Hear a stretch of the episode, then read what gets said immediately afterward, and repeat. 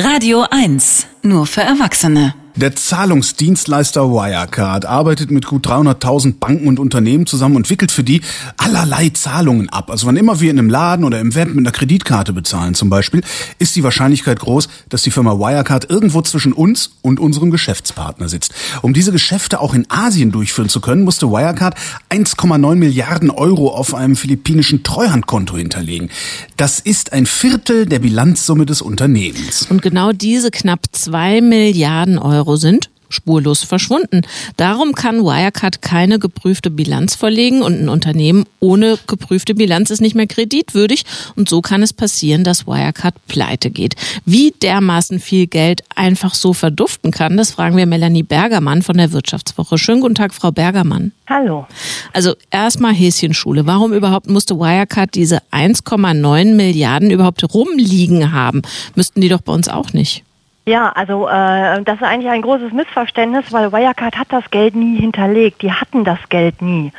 Das sind äh, Provisionen, äh, die andere Geschäftspartner der Wirecard AG schuldeten. Und anstatt die auf ein Geschäftskonto von Wirecard zu überweisen, sind die auf ein Treuhandkonto geflossen. Wieso? Ja, das ist eine berechtigte Frage. Äh, offiziell wollte Wirecard äh, mit dieser Rücklage äh, die Geschäftspartner absichern für den Fall, dass bei Geschäften äh, etwas schief geht, sollten die auf das Geld zugreifen können.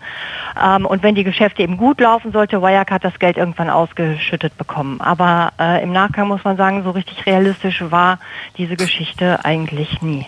Wirecard gibt es seit 1999 und deren Bilanzen, die werden ja auch nicht erst seit gestern geprüft. Haben da die Prüfer geschlampt oder war das Geld letztes Jahr zum Beispiel oder vorletztes Jahr noch da? Ähm, also man muss heute davon ausgehen, dass in jedem Fall, egal ob es Geld da ist oder nicht, die Prüfer geschlampt haben. Zum Beispiel ist ein Wirtschaftsprüfer verpflichtet, ähm, wenn äh, ähm, äh, es um Bankkonten geht, die Banken zu fragen, hey Leute, ist das Geld der Firma überhaupt da? Und zumindest für das Jahr 2018 kann man sagen, dass der Wirtschaftsprüfer die Banken gar nicht gefragt hat. Mhm. Wie kann das denn sein?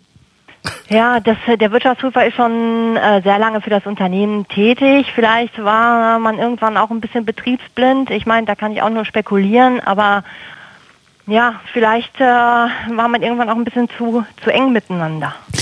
Das heißt ja jetzt, es sei der größte Wirtschaftsskandal der deutschen Nachkriegsgeschichte. Mal so zur Einordnung. Welches wäre der zweitgrößte? Der zweitgrößte, das kann ich im Moment nicht, äh, nicht einordnen. Jetzt besteht ja die Gefahr, dass die Banken Wirecard die Kredite kündigen. Aber warum sollten die das denn überhaupt machen? Weil die Geschäfte oder das Geschäftsmodell funktioniert ja eigentlich prima. Ja, das ist ja genau das Problem. Wenn die zwei Milliarden tatsächlich gar nicht da sind, dann muss man ja auch fragen, ob die Geschäfte, mit denen diese zwei Milliarden verdient worden sein sollen, überhaupt jemals stattgefunden haben. Und wenn man hm, womöglich zu dem Schluss kommt, nee, die Geschäfte hat es auch nicht gegeben, ja, was bleibt dann noch von Wirecard? Außer im Großen und Ganzen eine Illusion. Ja, aber irgendjemand hat unsere Zahlungen doch abgewickelt. Ja, unsere Zahlungen schon, aber äh, unsere Zahlungen äh, äh, sind nicht so groß, äh, dass man auf die Bilanzsumme äh, oder das Transaktionsvolumen kommen könnte, das Wirecard tatsächlich abgewickelt hat. Jetzt sind die Aktien von Wirecard gerade sehr günstig aus den oben genannten Gründen. Würden Sie aktuell kaufen oder denken Sie, nö, das lohnt nur auch nimmer? Um Gottes Willen. Das Risiko erscheint mir aktuell viel zu hoch, äh, äh, um die Aktie zu kaufen. Und freuen Sie sich auch schon drauf, wenn Steven Soderbergh das Ganze verfilmt? Und wer wird, wer wird dann der Übeltäter sein? Ja, das ist eine gute Frage. Das kann man im Moment noch nicht wirklich äh, bewerten.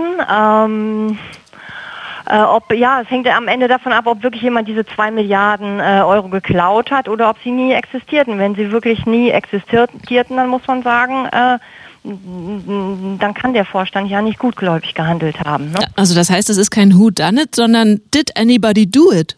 Ja. Großartig. Mal gucken, ob wir das, das Drehbuch irgendwie an Netflix verkauft kriegen. Melanie Bergermann war das von der Wirtschaftswoche über die knapp zwei Milliarden Euro, die Wirecard seltsamerweise fehlen, obwohl sie in den Bilanzen stehen. Komisch, komisch. Vielen Dank. Ja, gerne.